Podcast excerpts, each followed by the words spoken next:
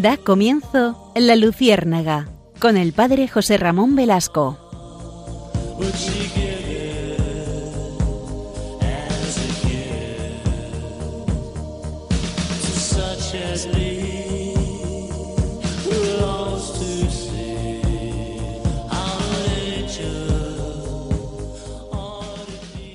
Corría el año de 1935. En concreto, nos encontramos el 15 de septiembre de ese año 1935. En Alemania, los nazis implementan las leyes raciales de Nuremberg. Estas leyes racistas están dirigidas contra los judíos en Alemania, dándoles menos derechos que a otros residentes en Alemania. Las leyes determinan quién es judío y quién no lo es. Dicha distinción está basada en la ascendencia. Si tienes tres o cuatro abuelos judíos, serás considerado judío. Y entonces los judíos ya no son ciudadanos y por consiguiente no pueden ejercer ciertos derechos civiles, no podrán votar ni tampoco trabajar para el gobierno. Otra característica fundamental de estas leyes de Nuremberg es la ley sobre la protección de la sangre y el honor alemán. Esta ley, en concreto, prohíbe los matrimonios entre judíos y alemanes. Además, a los judíos no se les permite emplear en sus hogares a mujeres de 45 años o menos de edad. Es verdad que las relaciones sociales entre judíos y no judíos en este momento, año 1935, son vistas como por los nazis como espantosas. De hecho, en julio de este año, de 1935, eh, los, los, servicios secretos judíos obligan a Julius Wolf y su prometida no judía, Christine Niemann, a pasearse por las calles de Norden con carteles. En estas pancartas decían deshonro a la raza, es decir, una judía que se había casado con un alemán. Christine es llevada a un campo de concentración y liberada después de un mes. Julius, en cambio, es encarcelado en el campo de concentración de Stenberg, pero es liberado y huye a los Estados Unidos. Como este caso, hay centenares en esta realidad que ocurrió precisamente en el mundo nazi. ¿Por qué les traigo hoy esta realidad de las leyes de Nuremberg que fueron absolutamente despiadadas y, y antihumanas?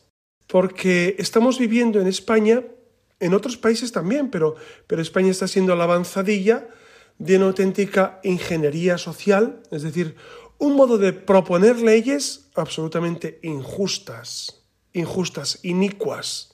Y esto hay que decirlo, hay que decirlo. Eh, eh, hemos tenido, hemos tenido 15 eh, días, un mes de leyes absolutamente descabelladas que continúan vigentes en nuestra sociedad. Tenemos la ley del solo sí es sí. A día de hoy, hoy es precisamente 21, ya 22 de febrero de 2023, eh, más de 500, 500 eh, personas que han visto reducida su, su condena por pederastia, por violación, por delitos sexuales, simplemente porque a un gobierno no le parece bueno electoralmente cambiar una ley. No solamente la ley del sí es sí, la ley trans, de la cual ya hemos hablado en, varios programas, la ley trans, hemos hablado de la ley animalista, que es una barbaridad, hemos hablado también precisamente de esa ley del aborto que vuelve a permitir que niñas con 16 años que no pueden votar ni, tomar, ni comprar alcohol puedan abortar sin el consentimiento paterno. Esto es tremendo. Entonces, estamos en leyes eh, no raciales, pero sí profundamente antisociales. Eh, nuestro propio Nuremberg. Estamos teniendo nuestro propio Nuremberg. ¿Saben cómo acabó, cómo acabó, cómo concluyó aquel despropósito de Hitler? Ustedes saben bien que Hitler fue votado democráticamente y esto les enfada mucho a algunas personas. Recordar que Hitler ascendió al poder porque, eh, bueno, por muchos manejos que él realizó, en el Bundestag, etcétera, pero también porque la gente votó esta realidad. Bueno, pues eso está pasando en la actual España y como es tan preocupante, querría dedicar hoy este programa precisamente a esta ingeniería social. Buenas noches, queridos amigos. Soy José Ramón Velasco y quiero estar este rato con ustedes en Radio María para compartir esta preocupación, esta preocupación que mm, seguramente ustedes tienen en el fondo de su corazón. Miren, eh, seguramente uno puede pensar, bueno, todas estas leyes y esta ingeniería social se acabará y pasará de largo. Miren, em, en tiempos del comunismo, en Rusia, o, o, actualmente en tiempos de esa dictadura brutal en Cuba, uno puede pensar, hombre, esto se acabará. En Cuba llevan desde el año 59. Son muchos años, ¿verdad? Son muchos años. Ya van para 70, 70 años. Uno piensa, bueno, esto se acabará, esto volverá otra vez a su cauce. Miren, mientras vuelve o no vuelve, mucha gente va a sufrir profundamente. Va a sufrir profundamente. Por eso, en este programa quiero, quiero recalar en esta realidad que, es, que es lamentable y es la deriva que está viviendo nuestro país, España, eh, como prototipo de, deriva continental, porque, porque eh, no, es razonable y no es normal que nosotros estemos viviendo las peores leyes de Europa, las peores, están en España actualmente, en contra de los niños, en contra de la familia, en contra del sentido común, las estamos viviendo en España. Y esto no es, no es eh, radicalizar el discurso, sino darnos cuenta de lo que estamos viviendo. Por eso quisiera dedicar este programa a esta ingeniería social que, que, estamos sufriendo, porque claro, no es cuestión de que un partido diga, es que vamos a implementar esto como derecho, es que la sociedad se está, eh, digamos, em, acercando peligrosamente al abismo o ya está en el abismo. ¿no? Por eso, eh, este término ingeniería social que, que, hemos escuchado en tantas ocasiones, em, pues lo hemos repasado. ¿Qué significa esto? ¿no? ¿Qué significa precisamente e, esta realidad de, ese cambio social que quieren hacer? Es evidente que lo quieren hacer. La Agenda 2030, de la cual ya hemos hablado en programas, creo que fue antes del verano pasado, en junio, hablábamos de la Agenda 2030. Ustedes tienen los programas en el podcast de Radio María, Radio María Luciérnaga. Allí están todos los programas desde hace varios años. Y uno de los programas eh, versaba precisamente sobre esta Agenda 2030 que es profundamente contraria a la fe, profundamente contraria al cristianismo. Pero es normal, esto, esto no es nuevo. A mí cuando la gente me pregunta, ¿y esta realidad eh, de dónde ha surgido? No es nuevo. Es decir, los enemigos de la Iglesia y de Cristo llevan muchos siglos funcionando en contra de la Iglesia y en contra del cristianismo. Eh, no, no, es conspiranoia. A mí cuando la gente dice que estamos en plan conspiranoico, no es verdad. No es verdad. No, no, es pensar en la conspiración como una realidad. No, no, no. Es que realmente lo quieren. Miren, eh, ya les he dado eh, en varias ocasiones este dato. Cuando ocurrió el 11M de 2004, ustedes acordarán, ya vamos para el 20 aniversario, yo era un joven sacerdote, ahora también soy joven, pero no tanto, y recuerdo perfectamente que aquel jueves nos reunimos en el Cerro de los Ángeles varios sacerdotes y por la noche aquel jueves pensábamos, eh, bueno, lo, primero vamos a ir al IFEMA para ayudar a la gente, eso fuimos bastantes. Allí a ayudar y, a, prestar nuestro consuelo si, fuera necesario, etcétera, etcétera. Y nuestra ayuda sacramental, fundamentalmente. Pero también eh, varios pensaban, bueno, ¿esto, ¿esto por qué en realidad ha ocurrido? ¿Qué ha pasado detrás de todo esto? No es normal, no es normal que en esta España de 2004 haya un atentado de esta manera y después, claro, no sabíamos que iba a ocurrir lo que ocurrió. Fue un cambio de gobierno y desde ahí, desde 2004, vino la gran debacle en España. Eh, todo esto no es casual. Ustedes pueden pensar, ¿qué casualidad? Yo no veo casualidades. Yo veo que realmente hay un interés en destruir España, en destruir la fe de España. Lo dijo Benedicto XVI. Benedicto XVI en una ocasión dijo que precisamente España iba a sufrir los ataques del, mal espíritu del demonio porque la labor evangelizadora que hizo en América Latina y luego en los años 40, 50, 60, que fue encomiable, que fue realmente admirable, pues el demonio no se queda tranquilo. Entonces actualmente estamos sufriendo pues esta realidad, e, este laboratorio de, nuevas, de, nuevos modos de, de vivir la vida que son absolutamente eh, irracionales. Pensemos, pensemos, ¿quién de ustedes, bueno, ustedes seguramente no, pero, pero ¿quién de los españoles habría votado un partido político o una opción que aprobara estas leyes absolutamente injustas, absolutamente descabelladas? No lo hubiesen aprobado. La mayoría de los españoles estoy convencido de que no puede querer esto.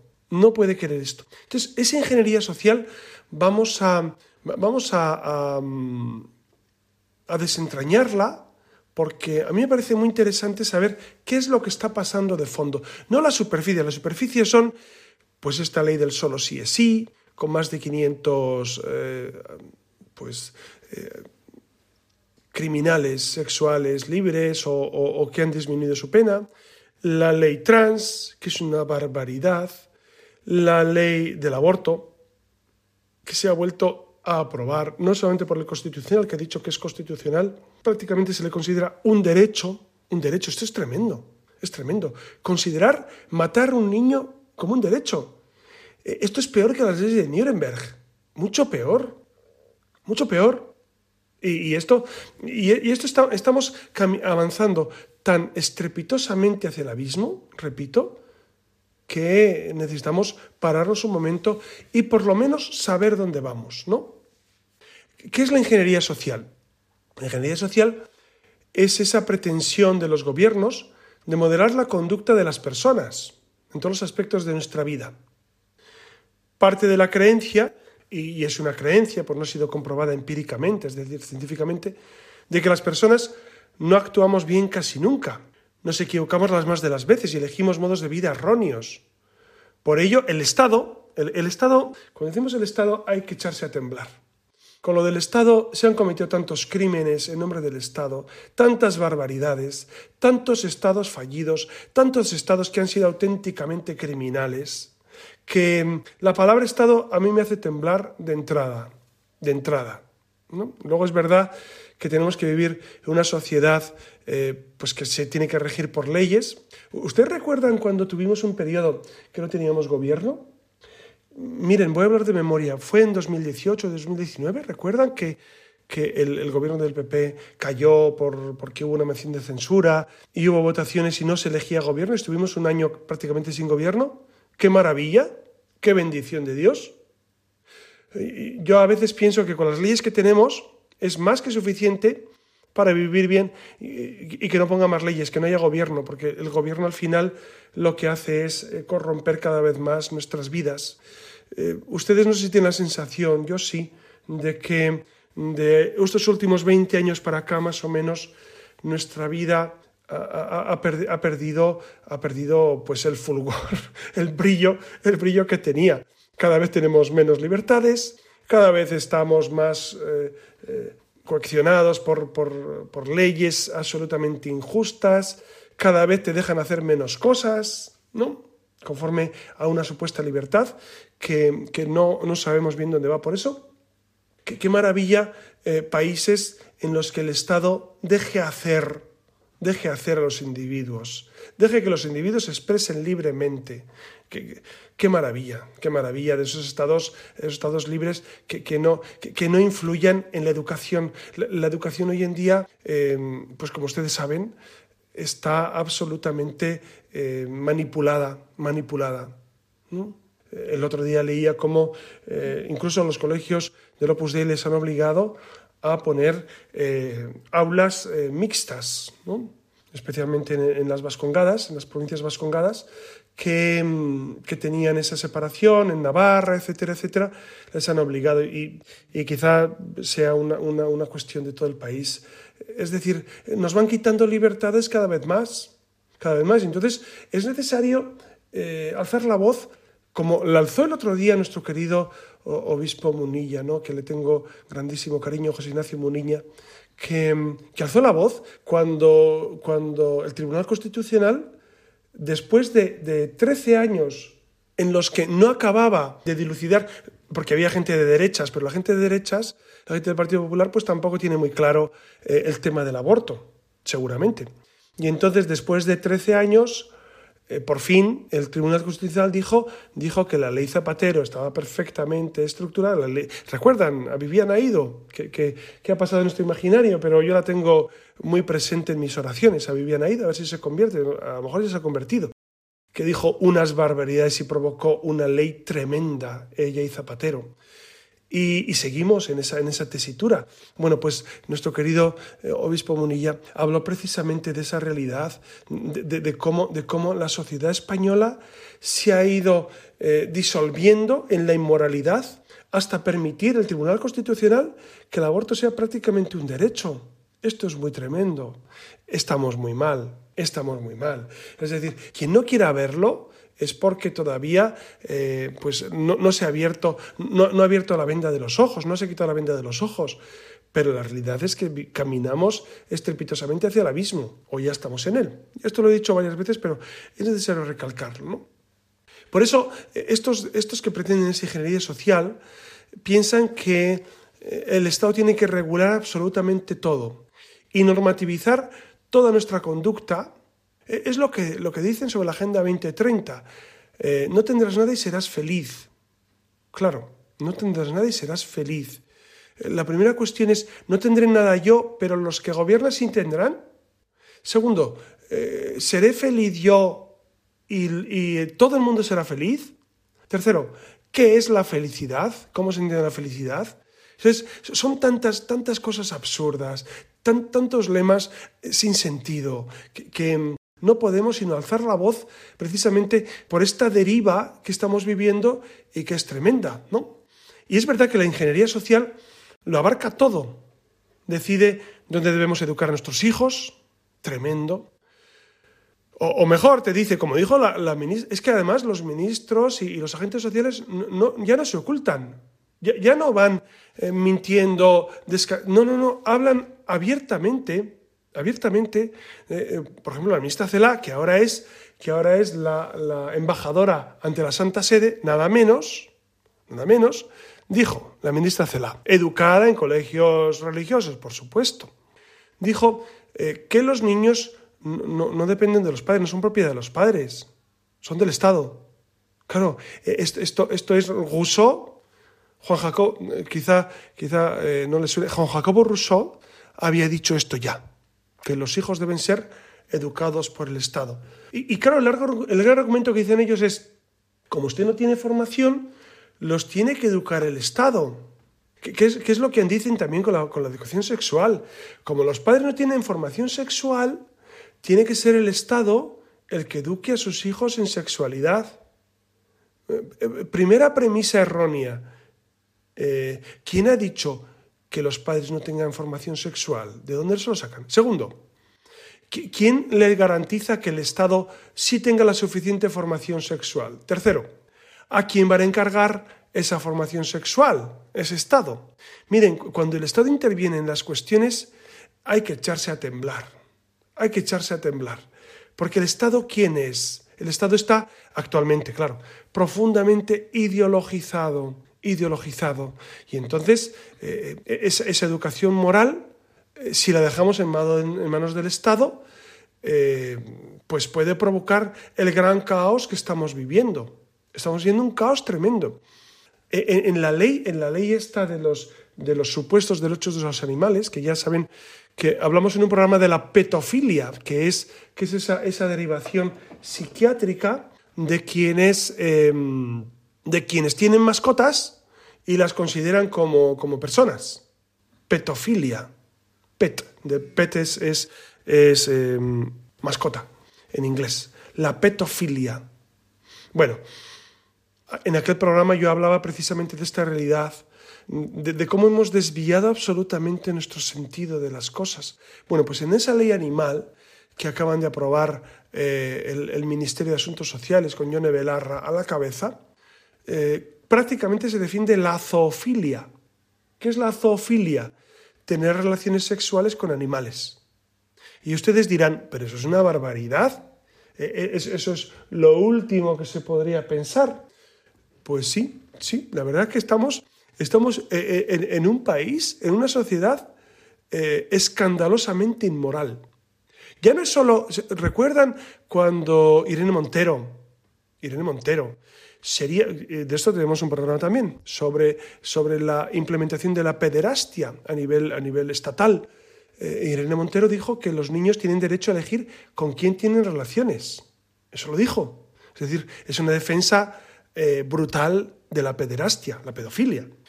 Pues de nuevo, se ve que los temas sexuales a esta gente radical les interesa mucho. Sobre todo, quieren liberar toda la, toda la sexualidad más asquerosa la zoofilia, la pedofilia, la homosexualidad, el ejercicio de la homosexualidad me refiero, eh, todo eso que es contrario a la ley natural, eh, en el fondo, ¿qué hay? En esa ingeniería social hay un deseo profundo de ir contra Dios, de ir contra Dios. Es decir, no, es banal, no es una cuestión eh, tangencial, como dijéramos, bueno, pues eh, son leyes que, que, pueden favorecer. No, no, no. Es directamente ir contra el ser humano. Ir contra el ser humano. Matar niños en el seno de la madre es ir contra el ser humano. Invitar a la gente a tener relaciones sexuales con animales, que es la bestialidad, lo dice en la Biblia incluso, es inhumano.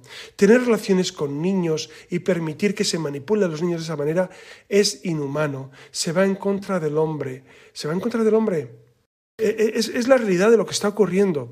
La realidad de lo que está ocurriendo es una ingeniería social que busca em, dañar especialmente al ser humano en todas sus facetas. Por eso, eh, la ingeniería social quiere regular incluso la temperatura de nuestra calefacción, como ocurrió en octubre, ¿se acuerdan? El tipo de historia que debo estudiar, la, memoria democrática, que, te dice lo que está bien y lo que está mal de la historia. Eso lo tendrá que decir un historiador, no un político. Los políticos no se deberían meter en valorar la historia. Pues sí, hoy en día precisamente eh, están valorando. Con el tiempo, seguramente eh, se instaurará una policía política, policía mediática, para perseguir programas como este o radios como Radio María. Con el tiempo, si alguien lo remedia, lamentablemente veremos esta realidad. Es decir, quieren perseguir el sentido común. ¿Por qué? Porque el demonio es el padre de la mentira. Porque el demonio, que es padre de pecado, no soporta la verdad, no soporta el amor, ¿no? Si usted es comerciante, por ejemplo, olvídese de la libertad de mercado. Lo que quieren es eh, poner precios fijos a las cosas ¿Para qué? Para evitar esa libertad, para evitar que usted eh, trabaje más y pueda abaratar los costes y pueda hacer un producto más eh, beneficioso para usted y para el cliente. Por eso la ingeniería social que estamos viviendo eh, desde, desde estos últimos años no cree en la libertad del individuo, no creen en la libertad. Son profundamente dictatoriales. Profundamente dictatoriales. Quieren meternos a todos por un camino. Claro, lo quieren hacer no, a la fuerza, como hace Daniel Ortega en, Nicaragua, que, precisamente a la fuerza, o, Fidel Castro hizo en Cuba, o, Maduro ahora hace en Venezuela, que, que, es prácticamente a la fuerza, meter en la cárcel. No, lo quieren hacer suavemente. ¿Suavemente para qué? Para lograr que la gente entre por sus aviesas intenciones por eso em, e, e, ellos, ellos detestan la libertad, detestan la libertad. ¿Por qué? Porque la libertad nos hace, eh, nos hace libres, perdón, nos hace felices. Vivir en libertad nos hace felices, porque la verdad nos hace libres y la libertad nos hace felices. Es evidente, es evidente que, que, cuando eh, vivimos en esa libertad de opinión, de expresión, libertad de amar con sinceridad a Dios y a los hermanos, pues somos mucho más felices, ¿no? Por eso, em, los enemigos eh, no son enemigos de la derecha, no, nos tenemos que confundir. Ya, ya, no son cuestiones de derecha o de izquierda, que eso, ya pasó, eso ya pasó. La derecha y la izquierda ya pasó hace años.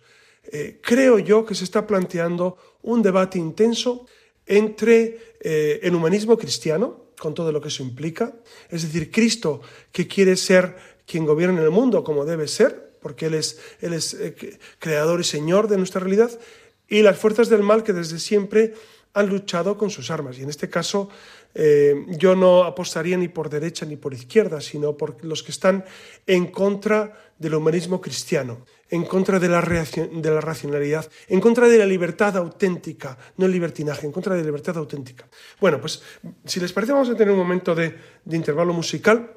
Vamos a escuchar una canción que a mí personalmente me, me, fascina, que es Me Basta, que es de Gonzalo Mazarrasa, el original, y mm, un gran cantante y un gran sacerdote, y mm, cantada eh, por otra persona, pero, pero que nos va a hablar precisamente de ese, eh, eh, en estas circunstancias tremendas que estamos viviendo, porque son tremendas, porque, porque esto va más y no hay nadie que lo pare de momento.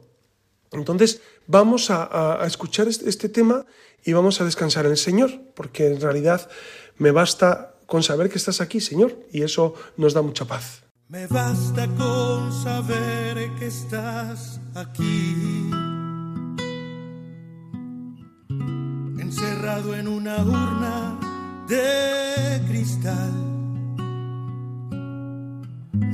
volando a lomos de una nube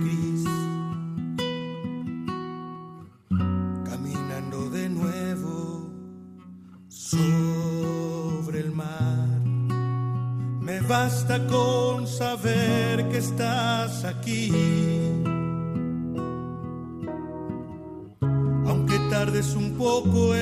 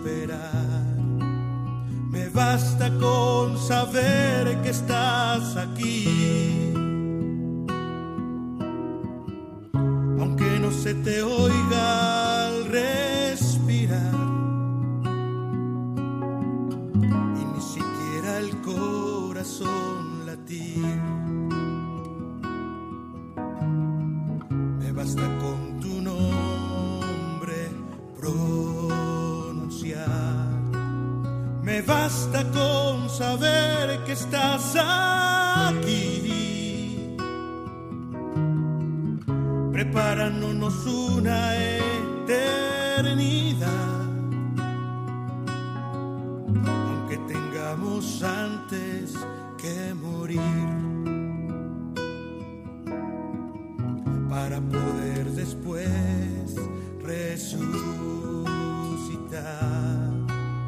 Me basta con saber que estás en mí. Y que nada nos pueda separar, ni la angustia, ni el hambre, ni el sufrir, el peligro, la espada o la precariedad me basta con saber que estás aquí. Que eres el principio y el final. Que te obedece el tiempo y el sol sale para ti. Que das orden al viento y deja de soplar me basta con saber que estás aquí. Y que pronto nos hemos de encontrar. Que nuestra travesía tiene un estás esperando en la orilla del mar me basta con poder decir que sí y darte mi permiso para entrar. Que tu palabra se haga carne en mí. Que se cumpla así en todo tu voluntad. Me basta si al morir puedo decir que se ha cumplido y exhalar el último suspiro, inclinándome hacia ti para rendir mi espíritu y luego volar. Me basta porque sé que así te basta a ti. Me bastará aquel día poder escuchar que pronuncias mi nombre para bendecir y olvidas todo lo que pude hacer de mal. Me bastará.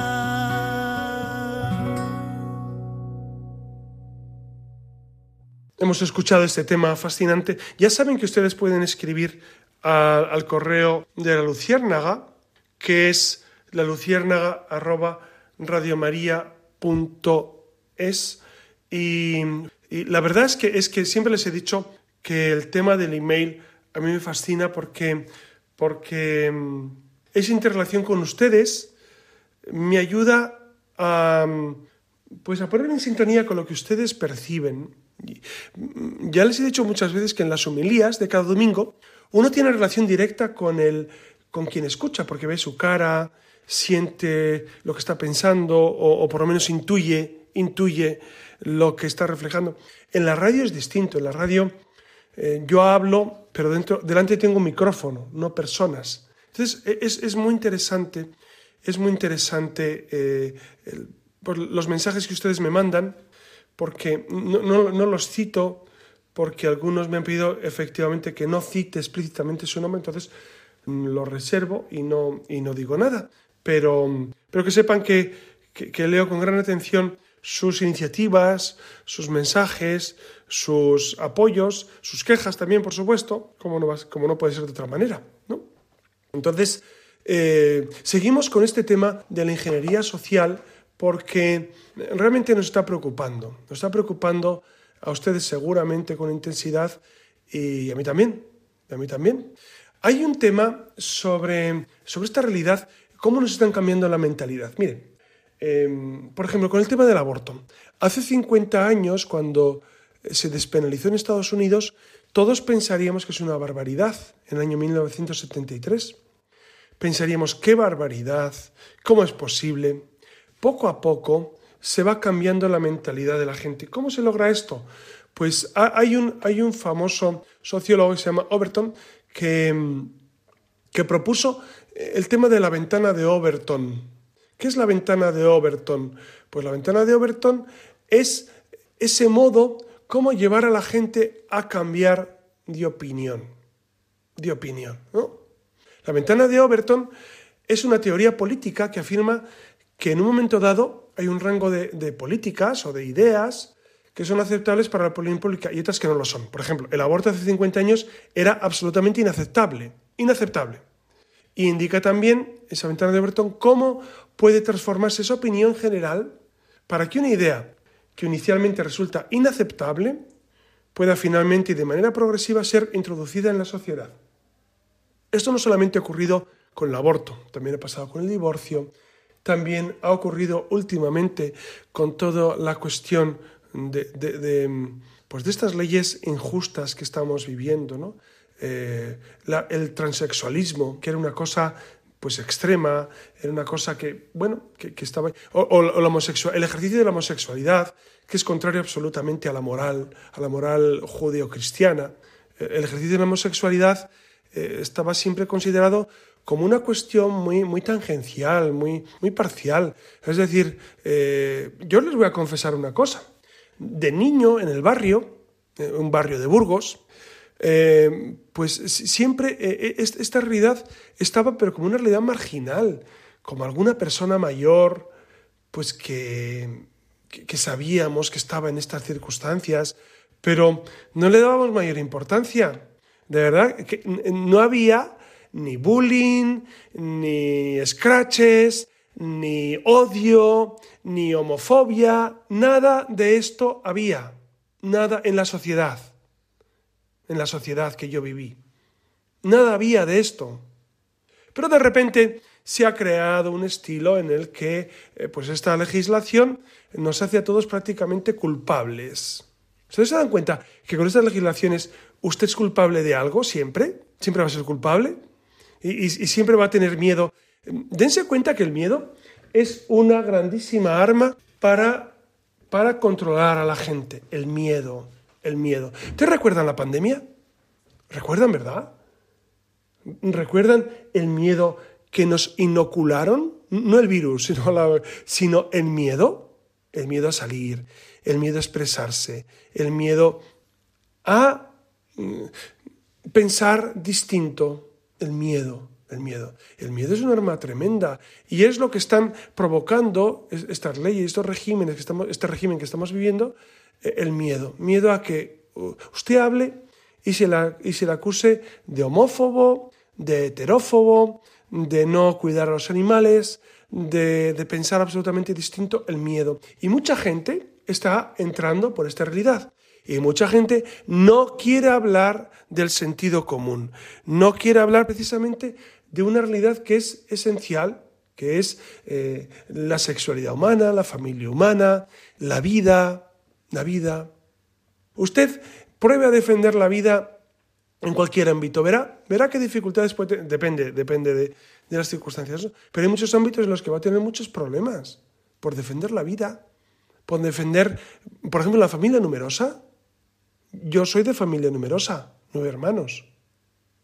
Y cada vez que lo digo, la gente, y lo digo aposta, claro, lo digo para provocar, se me queda mirando como diciendo, uff, ¿y este de dónde ha salido? ¿Este marciano de dónde ha salido? Claro, es, que lo que era natural y razonable se ha convertido eh, en, una excepción y tenemos que absolutamente luchar contra esto. Miren, em, me van a permitir un término que yo creo que es necesario, eh, la batalla cultural. Sé que a algunos obispos no les gusta y a algunos sacerdotes no les gusta el término batalla cultural. Sé que no les gusta, porque todo lo que suene a beligerancia no les gusta. Bueno, pues que no lo usen, que usen otro término, pero realmente estamos en, una, en un confrontamiento cultural total, total. Y no solo cultural, más allá, legislativo.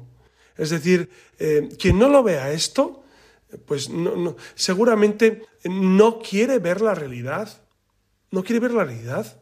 Entonces, como les decía, es, esa ventana de Overton es esa teoría que dice o, esa ingeniería social que dice que cualquier idea, si la introduces lentamente y pasadamente, eh, puede ser, aceptada. Es decir, cuestiones que son tabú. La pedofilia es un tabú.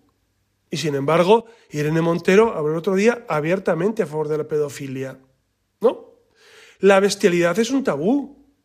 Y sin embargo, la última ley de los animales eh, introduce eh, la bestialidad como posibilidad. Entonces, eh, el aborto fue un tabú hace 50 años. Hoy en día hay una población inmensa en España que acepta y defiende el aborto, lo cual es, alucinante. Yo he escuchado a sacerdotes defender el aborto. Y esto hay que decirlo en las redes de Radio María porque es necesario. Y no salgo de mi asombro. No salgo de mi asombro. ¿Cómo se puede depravar tanto la mente? Miren, uno puede ser todo lo malo que quiera, ¿no? Es decir, uno puede caer en los peores pecados. Pecados de, lujuria, pecados de vanidad, pecados de soberbia, pecados de ira, por supuesto. El problema no es caer en el pecado, el problema es justificarte y justificar el pecado. Y el problema no es simplemente que tú en algún momento por debilidad caigas en todo eso, en ira, en gula, en lujuria, en vanidad, en soberbia. Ese no es el problema. El problema es que acabes justificando tu propio pecado. Pues esto está ocurriendo. Esto está ocurriendo, lo cual no deja de sorprenderme, incluso, incluso en gente que, seguramente deberíamos estar más unidos a la verdad y más unidos al Señor y más unidos al sentido común. Entonces, claro, cuando hay sacerdotes que defienden el aborto, pues ya apaga y vámonos.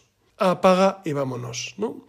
Y esto es una realidad, es una realidad que, que, a mí no deja de sorprenderme, no deja de sorprenderme, es decir, cómo la mente se puede cambiar. Precisamente por esa, esa realidad social de esa ventana de Overton, que es poco a poco ir de manera gradual, ir introduciendo cambios para que al final tú acabes pensando como ellos quieren. Es aquel famoso ejemplo de, las, de las ranas puestas en agua que si tú las pones directamente eh, en agua hirviendo, ellas saltarán, ellas saldrán.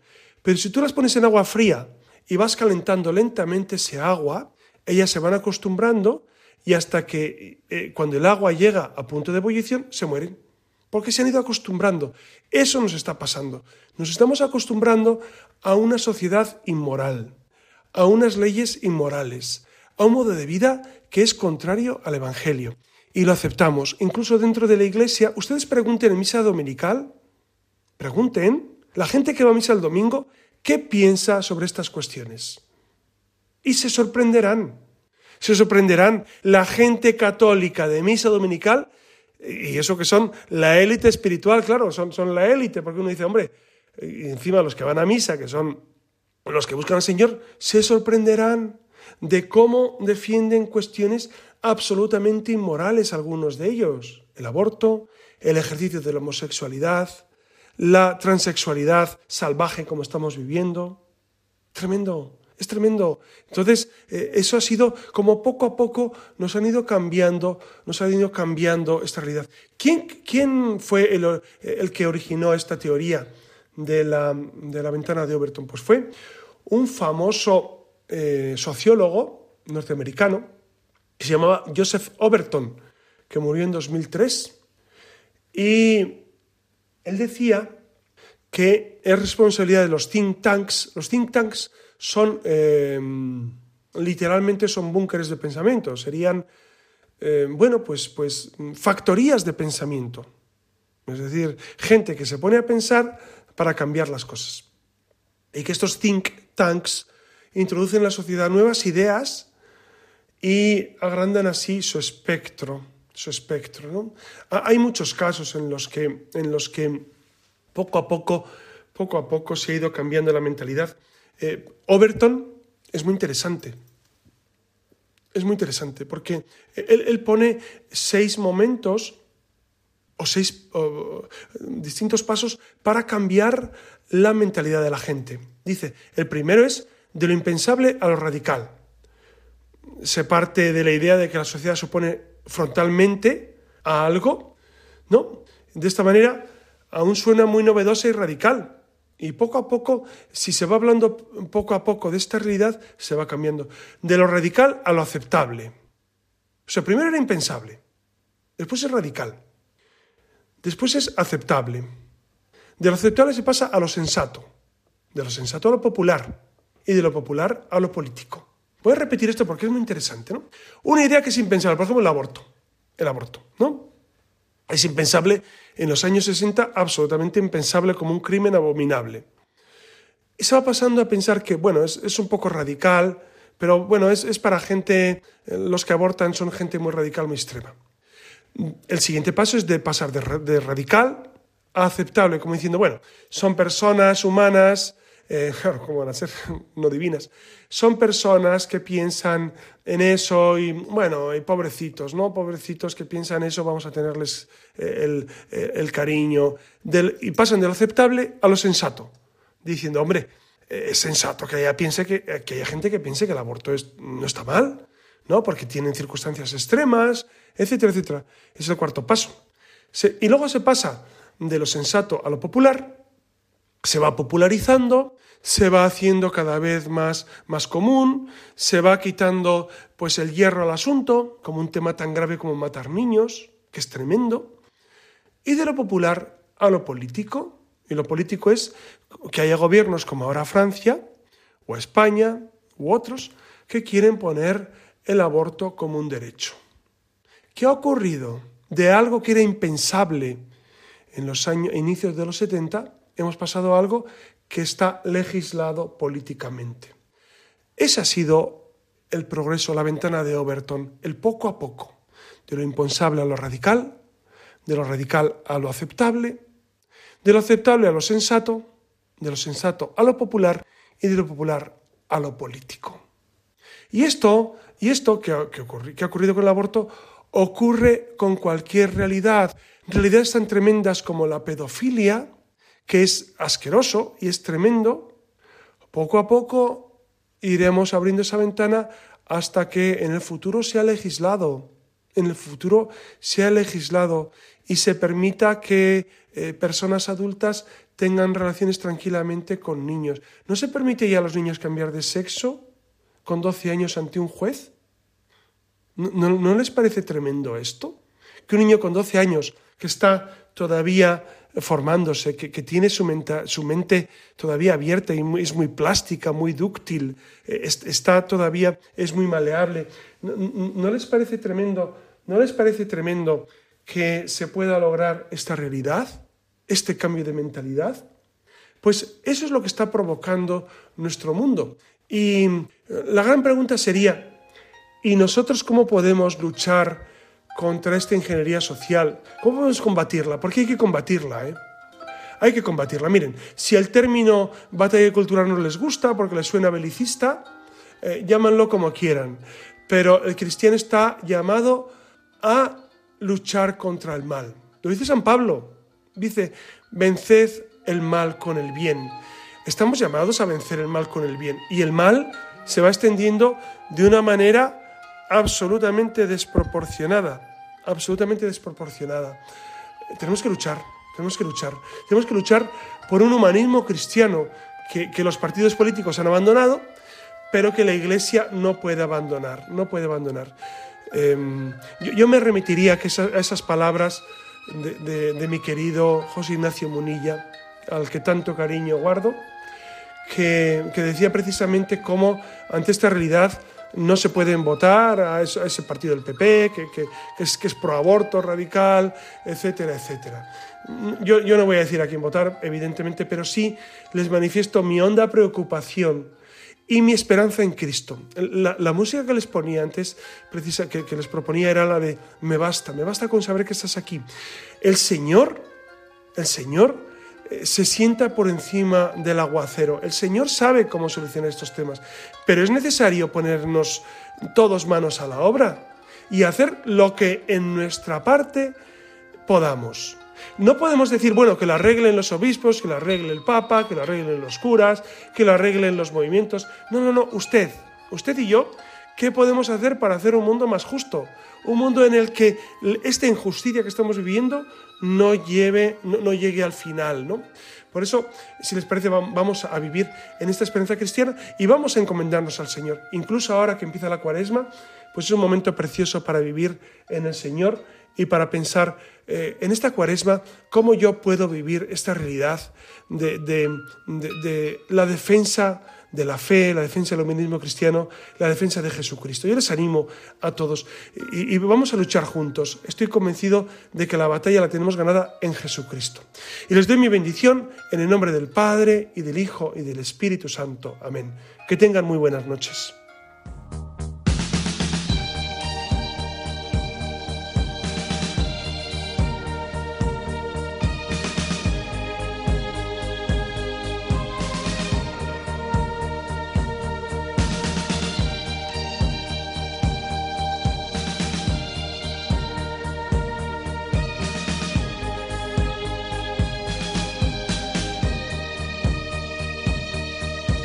Han escuchado en Radio María La Luciérnaga con el padre José Ramón Velasco.